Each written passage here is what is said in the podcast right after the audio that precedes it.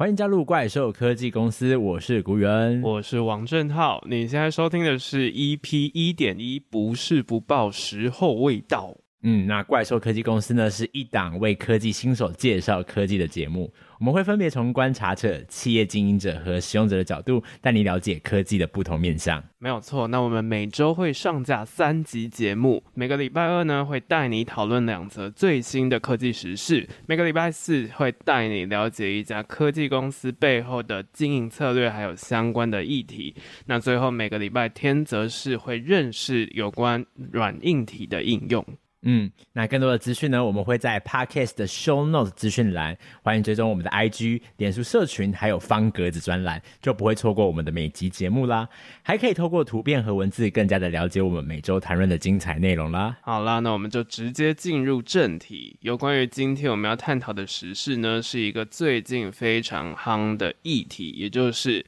AI 它到底是会拯救没有艺术细胞的人，还是要让艺术家失业了呢？那为什么会这个讲到 AI 会有这样子的一个现象呢？其实就在今年二零二二年八月二十六号的时候，有一名游戏设计师叫 Jason Allen，杰森·艾伦在社群 Discord 频道 Midjourney in the World 表示，自己用 AI 生成了作品《太空歌剧院》，在美国科罗拉多州博览会的年度艺术比赛上得到了数位艺术组的第一名，而这个作品其实是透过绘图工具 Midjourney 完成的。嗯，那这个比赛的结果很显然的就引起了艺术家还有网友的争论，就是说啊，这幅画根本就是 AI 透过演算法大量分析之后拼凑出来的结果而已。尽管呢，Allen 他就有说他有透过不断抽换关键字，然后进行组合，然后甚至有修图了一下，但是毕竟呢，这个的雏形是 AI 去生成，而不是全部他自己完成的作品。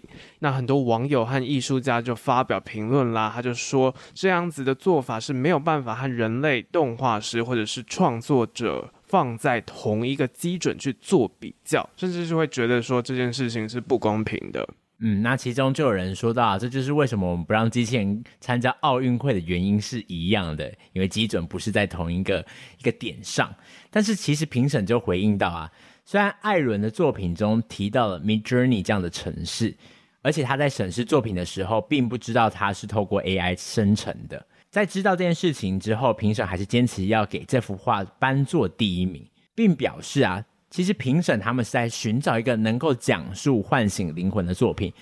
而这件作品透过巴洛克油画加上科幻电影超现实的方式，真的做到了。嗯，那我们首先就来讲一下，我们刚刚有提到了一个词，算是大家可能比较不熟悉的，就是 Midjourney。那 Midjourney 是什么呢？简单来讲，Midjourney 它是一个 AI 的制图工具。那这个制图工具呢，非常简单，你只要输入几个字，还有形容词，它就可以画成是一个具体的幅画。快速的透过多种的 AI 运算，快速的去产生你关键词要求的图片。一般来说，AI 会透过物品和风景的图像库来训练。从这些图像中挑选出特定的样式和主题，然后使用这些模板来生成使用者输入的内容。嗯，那这则新闻很大的争议点就是 Midjourney 它这个城市产生的作品，尽管是自己提供的关键字嘛，但是呢，这个作品依旧不是凭空出现的，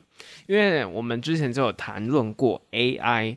它要产生一些东西的话，它是必须要借由演算法去辨识出很多的东西，也就是机器学习。它必须要去仰赖以前人的画作，然后经过非常多训练和学习的过程，才可以掌握这种创作的能力。嗯，也就是说，尽管艾伦强调说他是挑选 AI 自产的一个图片之后，然后还经过长时间的微调。甚至他说他还有丢到 Photoshop 去后置哦，这个大家应该就听过了。这样做出来的一个作品，让他的对手等于就是说要跟大数据比赛。从这个角度来讲，是一场蛮不公平的竞争。但是艾伦他参加的组别其实是数位艺术，就比赛的规则来说的话，是可以使用数位科技作为创意或者是展示的一部分的这种艺术类型。所以广义来讲啊，透过 AI 进行创作，又或者是使用科技软体进行创作，都是在规定的范围内。那 Midjourney 它其实就像是一种数位工具，和 Adobe 的 Photoshop 或者是 Illustrator 一样，它们都是一种工具。所以呢，评审就会认为是说，这种作画的工具，它毕竟就是一种工具，所以它并不违反整个的比赛规则。在前面就有很多人有一些些想法，就是关于说这个 AI 很像导致了这样子规则出现的一个漏洞。可是这边是我们可以来思考一下，究竟是这个规则要走在科技的前面，还是科技要走在这个规则的前面？如果我们用这个我们社会上面来讲，这个规则可能就是我们的法律，那是要法律走在前面呢，还是科技走在前面呢？嗯，那这里我们就回过头来讲，就是说以前呢，我们都会认为是说 AI 会取代人类，可以预测，而且是那种重复性高的工作。那人类之所以还可以比 AI 厉害的点，就是因为机器有一个没有办法取代人类的能力，就是人类独有的那种创造力嘛。但是呢，我们从这个事件就看到了 AI 产制的画作可以得到艺术比赛首奖，所以呢，或许目前就是我们对于 AI 的这种认定，就是说机器没有办法取代人类这件事情，是不是也是受到挑战了呢？嗯，这件事情真的让我蛮震惊的，因为我就是这种觉得说机器应该没有办法创作的那一种类型。对，所以这其实也是一个蛮突破性的一个新闻啦。那其实目前这种 AI 的产制方式还有一些些问题啦，并不是那么的全能，像是加重刻板印象跟偏见的问题。那为什么会这样说呢？我们举一个非常常见的例子啊，AI 是透过大数据学习非常多已经有的内容吧。但是如果我们平时在输入这个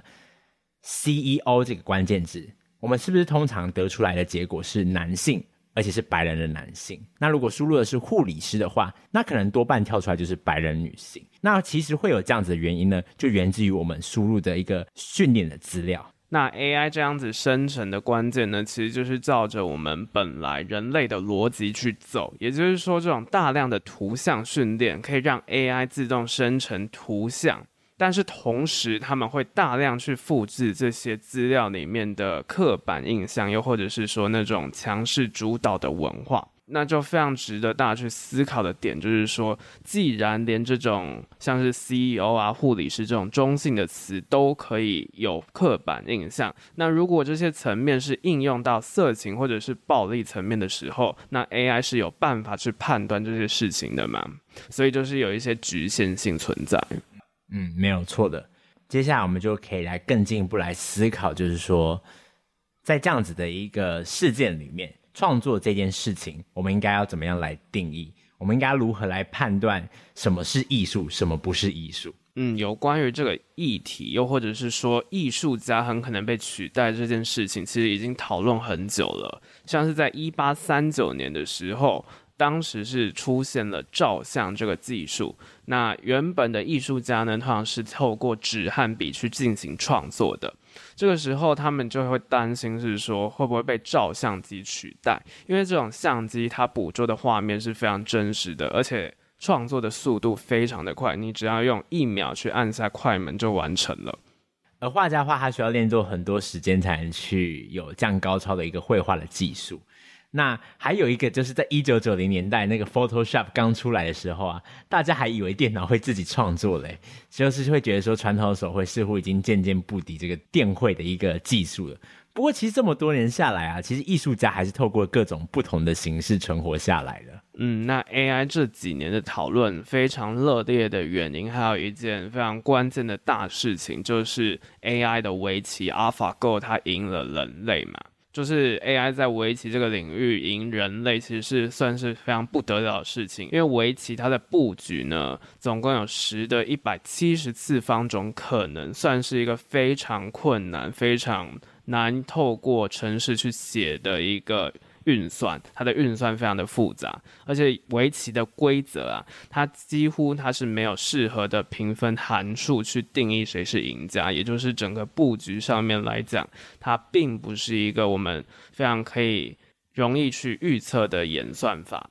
但是即使这么的困难，AI 还是做到了打败非常多的大师。没有错。那如果是在动画这个产业而言啊，AI 发展的其实是更加快速。这些生成图像的动画过程，未来可能就演变成只需要人工输入后端演算法和前端提示来指示场景，它就可以快速的完成任务。那这个可怕的点在于哪里？它可能会使美国六万两千名动画师和特效艺术家失去工作。嗯，不只是这样，除了这些领域以外，其实啊，AI 对音乐也是造成冲击哦。就是曾经有一个加州大学的教授叫做 David Cope，他透过了演算法想要创造古典音乐，就是他想要自己用演算法去写音乐。那虽然早期的时候他花了很多时间研究，想要模仿大师作品里面的规则。并且把这些规则写进程式里面，它始终还是没有办法让 AI 生成的音乐听起来像是大师创造出来的一样，就是有点缺乏生命力的感觉。直到后来啊，他发现了一个大问题，也就是演算法的一个缺点，就是演算法非常的遵守规则，所以他后来就修改了这个 AI，让 AI 做出来的音乐。有出其不意的效果，也就是一般人没有办法去预测的那个写旋律的方式。那他就曾经办过一个比赛啊，找出巴哈的作品跟 AI 的作品，让这个听众啊，然后去认定哪一个是巴哈的作品。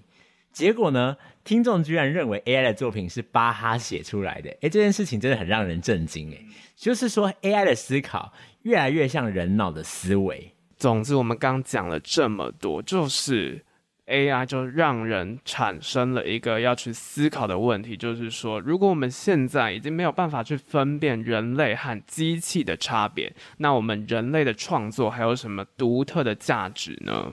嗯，那其实之前我们在 EP 零点一的时候就曾经提到过 NFT，它其实也改变了这个艺术的获利模式，因为它改变我们收藏艺术的价值。那现在即使透过这个 Midjourney 可以生成图像。好像取代艺术的工作，但是艺术创作者的价值又难道只是生产一个图片吗？其实以个人独特的美感，从上千万的 AI 图像中选出一个作品，并且赋予作品的意义，这其实也是创作者原本就该具备的一个价值。嗯，也就是我们很常说的，就是演算法虽然可以掌控人们的偏好，但是呢，如果全然是照着人的偏好去走，很大可能就会少了一些意外的风景。那很多意想不到的事情啊，就是尽管现在 AI 发展这么快，对现代人来讲也是意想不到嘛。那这种很多意想不到的事情，其实就会更难去发生。然后还有很重要的一点，就是创作之所以有魅力的点，就是。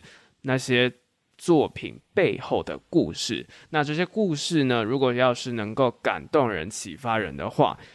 我们创作的人还是要真正懂人才行，因为这点至少是不会在短期内 AI 会吃下的市场，就是这些价值和意义通常是人给的嘛。嗯，没有错，所以就是这些比较情感层面的一些意志啊，或者是这些价值的赋予，其实是机器是学不来的。或者我们从另外一个角度来看啊，人类的进步一直依赖这个高度的模仿。那包括我们每个人的经验，其实也是从模仿累积而来的嘛。那从广义的角度上来说，我们大部分的人其实也没有真正创造任何的东西，只是将原本就有的东西重新的解构，然后再重建起来，或者是组织改造成新的东西。这样看起来，其实 AI 也好像在做跟我们一样的事情，也就是说，我们创造了艺术与事物，那 AI 它也是借由机器学习去重新建构这些事物。嗯，那围棋软体刚刚讲的 AlphaGo 之父哈萨比斯，他就有说到，他们创造 AlphaGo 并不是故意要赢得围棋比赛，让人被 AI 超越，他们觉得是说 AI 是要来服务人类的。那回过头来来看，现在的 AI 创作其实也是同样的道理，因为它还有一个好处，就是它降低了人类进入绘画艺术的门槛，也提高了绘图的制作效率。就如同我们标题下的，其实 AI 很大部分有一个好处，就是说它可以拯救没有艺术细胞的人。或许这个人和 AI 的关系最后会变成这样，就是人创造让 AI 持续学习的一个作品，然后 AI 进化超过人类，然后人类再和 AI 一起合作创作，让人在 AI 的压力下能够持续的进步。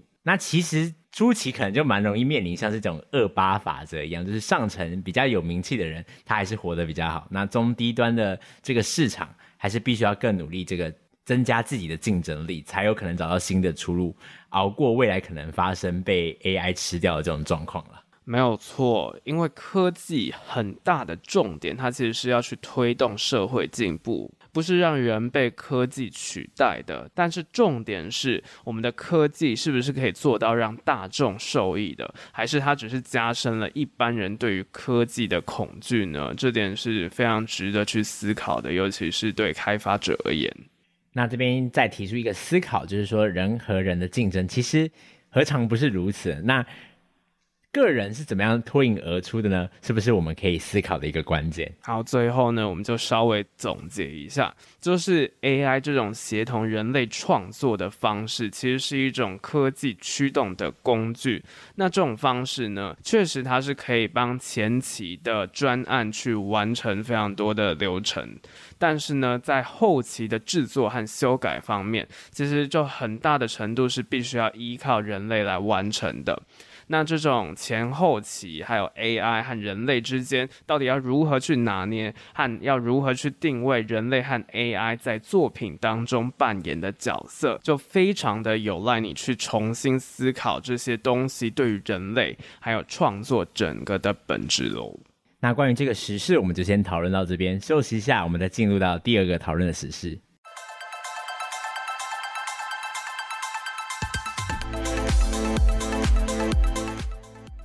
接着我们来聊聊今天要分享给大家的第二件实事，那就是呢，全联旗下的全支付，他们与这个好好证券合作，让这个电子支付也能进行投资哦。嗯，这到底是发生了什么事呢？就是其实，在今年二零二二年九月六号的时候啊，全联旗下的这个电子支付品牌全支付就宣布说，要和这个网络券商好好证券合作，让用户呢打开全支付就可以投资理财。嗯，那这个电子支付啊，为什么可以进行投资理财呢？在过去不行，但是现在主要的关键就是它克服了这个身份验证的问题。那刚好去年啊，这个金融监督管理委员会啊，他就为了要推动这个无现金的支付，修订了这个电子支付机构管理条例，那就是专属于这个电子支付的一个法律，这样子增加了像是购买投资商品这一类的业务啊，让电子支付机构代理收购服务可以更加有弹性。嗯，那全联和好好证券双方的合作呢，已经在八月底获得金管会的核准。那这种电子支付、电支买基金的这种试办措施呢，预计在明年二零二三年 Q one 就会正式推出了。那目前具体要怎么样操作？那其实官方还没有透露任何的细节。嗯。那刚刚大家听到这个全支付啊，可能不太了解它到底是一个怎么样的一个东西啦。那其实所谓的全支付呢，就是这个全联百分百投资的一个电子支付的平台啦。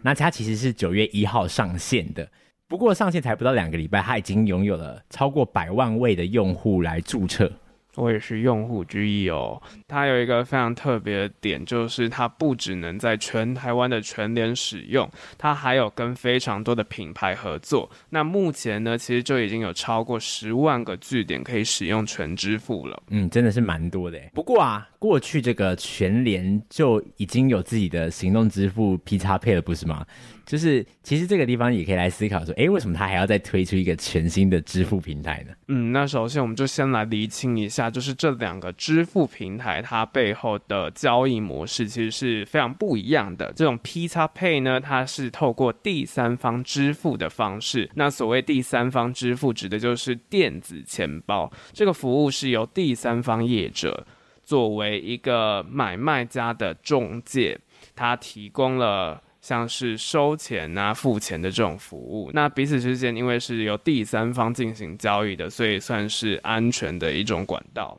那其实以 P 拆配的例子来说啊，这个第三方的业者其实就是银行啦。因为使用 PXPay 交易，你就必须要先绑定一张信用卡，那所有的交易就必须要透过信用卡所属的银行去进行代收代付的动作。嗯，那全支付呢，就是一种电子支付。这种支付方式除了有我们刚刚 PXPay 讲的这种收付的功能，它还有。一个特点就是它可以拥有独立的数位账户，那在这个账户里面呢，你就可以储值，而且还有提供转账的服务哦。那这个服务是我们刚刚讲的 PixApay 没有办法提供的。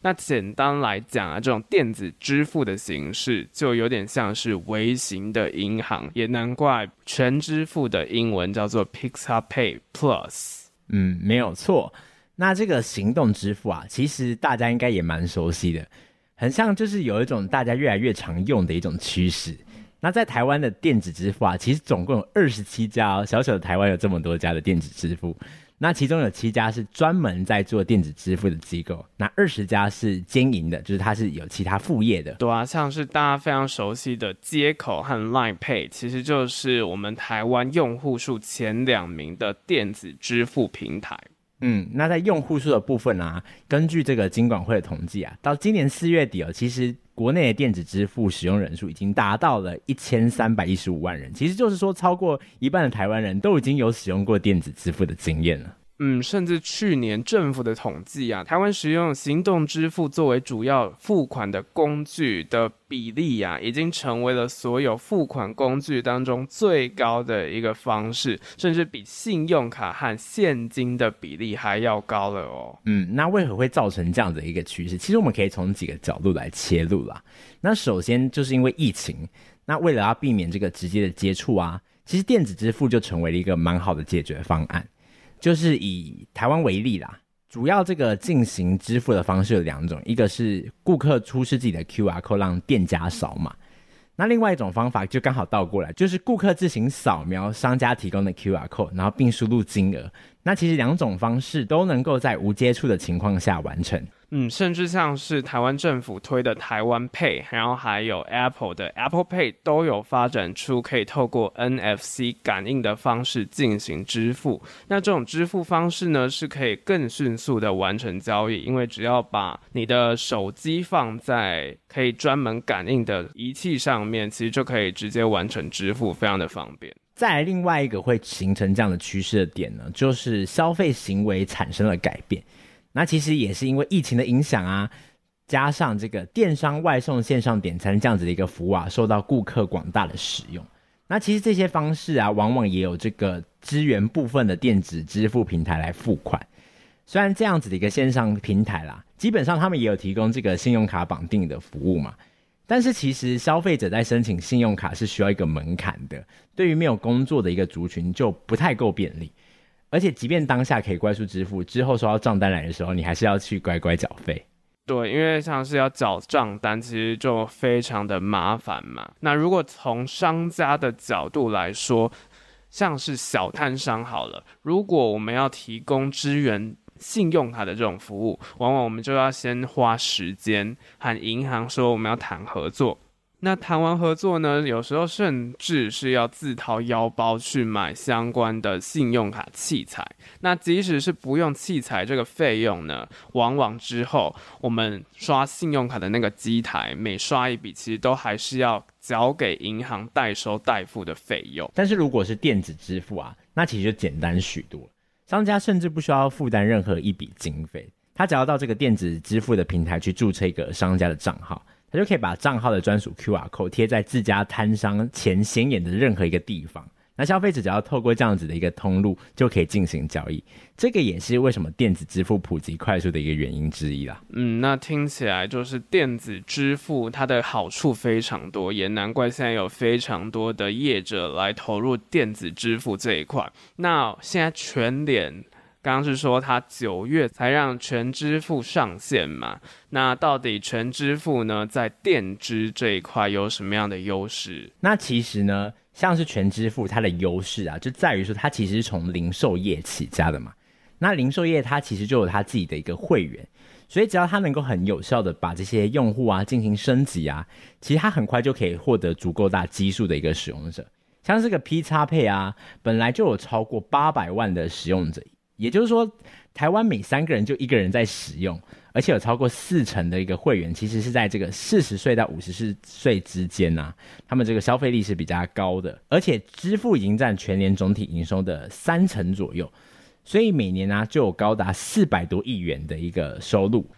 还有一点就是全联它的通路非常多嘛，因为像是在台湾的本岛就有一千多家全联。那还有呢，全支付其实它在一开始它就有提供非常多的优惠，又或者是。绑定其他银行的优惠，那用户呢就非常可能被吸引去使用这样的支付工具，而且支而且全支付呢，它还有和全家的全银支付合作。那这两家的通路如果是共享的形式的话，他们之间的数据也可以互相交流，就可以更精准的去分析用户的需求，也就找到了商机。那最后的就是全支付这个最独特的一点啦，就是前面提到它算是全台第一家可以买卖基金的一个电子平台啦，就不需要特别去办这个证券户啊，整个手续上是更加的方便且快速，其实就跟银行提供的功能已经非常接近了。那其实我们接下来可以来思考看看，为何在这个时间点，全联要来推出这样子的一个行动支付呢？嗯，因为我们刚就讲到了全联的 PX Pay，它的主要客户呢，还是在四十岁到五十四岁之间，也就是它的客户群真的是太老了，有超过六成是四十岁以上的人。街口支付绝大多数的客群呢，其实都是落在这个二十六岁到三十五岁之间，嗯，比较年轻，嗯，所以全联想要透过这个电子支付啊，透过优惠拉低这个平均客户的年龄，来抢攻接口的市场。对，还有一点就是说。全联它的行动支付，如果只是在全联使用的话，也就是我们刚刚讲的 PX Pay，如果它只能在全联使用的话，这种吸引力其实对于现在我们讲求是说要有一个 App 有多重功能的情况下，这种吸引力就不够，就很容易就被用户删掉，然后不去用这个系统，也就没有办法创造更好的整个营运模式。那另外一点就是，我们也可以来思考，就是这个全联为什么有必要让自己变得像是这个银行啦？就是其实大家透过这个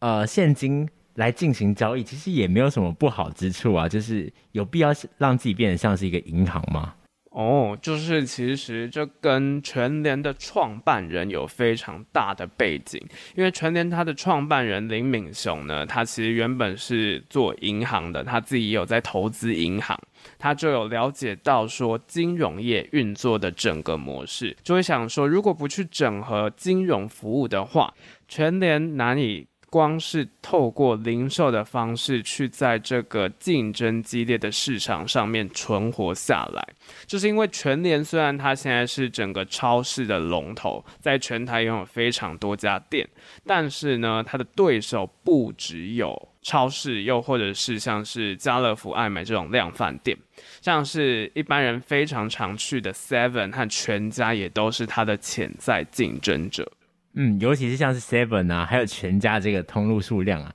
其实是全联的数倍之多。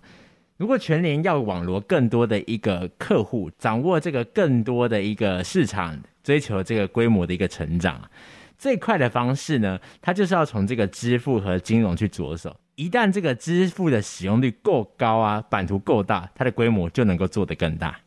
还有一点必须要向银行的原因，就是因为。过往啊，其实只有信用卡的提供商可以真正的去掌握到整个消费者购买的相关资讯。如果你只是靠收银机的话，你只是大概的可以去分析，但是你很难透过他的性别啊、他的年龄层那些细部的资讯去了解这些顾客的资料。那现在零售业者呢，他们如果是透过电子支付的方式，就可以去做到更到位的分析。而且全联还要想到一件事情啊，要从这个交通来着手。换句话来说，让你的全联卡可以取代悠游卡一卡通，刷卡搭捷运、公车顾客可以赚取这样子的一个优惠。那全联也可以透过取得顾客的交通资料来判断你是从哪里来啊，你是什么时候来的，作为这个选店啊或者是物流配送的一个相关参考资料的依据。也就是说，透过电子支付的方式，不是让 Pizza Pay 可以停留在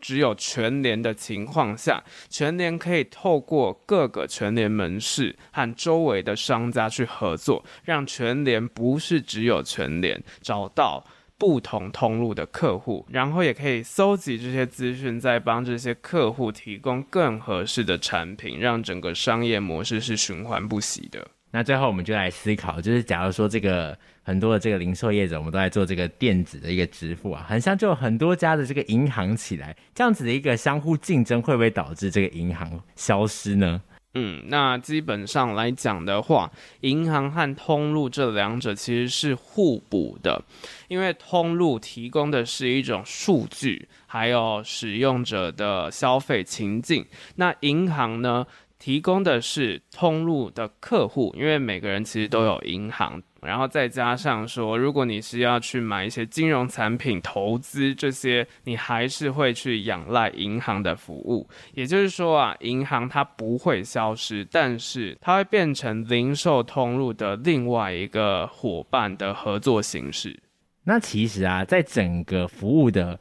最源头啊，金流的源头其实还是要仰赖这些银行。我们像是在这些电子支付啊，其实我们如果要把钱储进去的时候，有时候我们还是要透过呃银行的一些账户去提供里面的钱，让它可以去储值。那还有一点，全支付可不可以长久运营的关键呢？就是在于它的储值的金额，在法规限制下面，现在是没有办法提供利息给用户的。也就是说，你存在里面的钱，它没有办法像银行一样有提供给你利息。那这个提供利息这件事情，其实对于非常多的用户来讲是很重要的，也是会影响用户粘着度的一个重点。那要怎么样去吸引用户，让用户留下来呢？就是除了现在有提供的这种补贴，像是回馈机制呢，更从本质上面来讲的，就是要回归到整个用户的需求面去创新，然后提供差异化的服务，让顾客都可以继续的使用这样子的支付方式。嗯，没有错啦。那听完这么多关于这个全支付的资讯，不知道大家对这个全支付有没有兴趣呢？啊如果有兴趣的话，你可以去玩玩看啦。我觉得就是现在还有一些优惠，然后我没有广告它，但是大家可以早进场，就是早享受。那今天我们讨论了两则新闻，分别是 AI 的艺术大奖的新闻，还有全支付背后的一些思考。那今天的主题就分享到这边，我是王正浩，我是古元，大家拜拜，拜拜。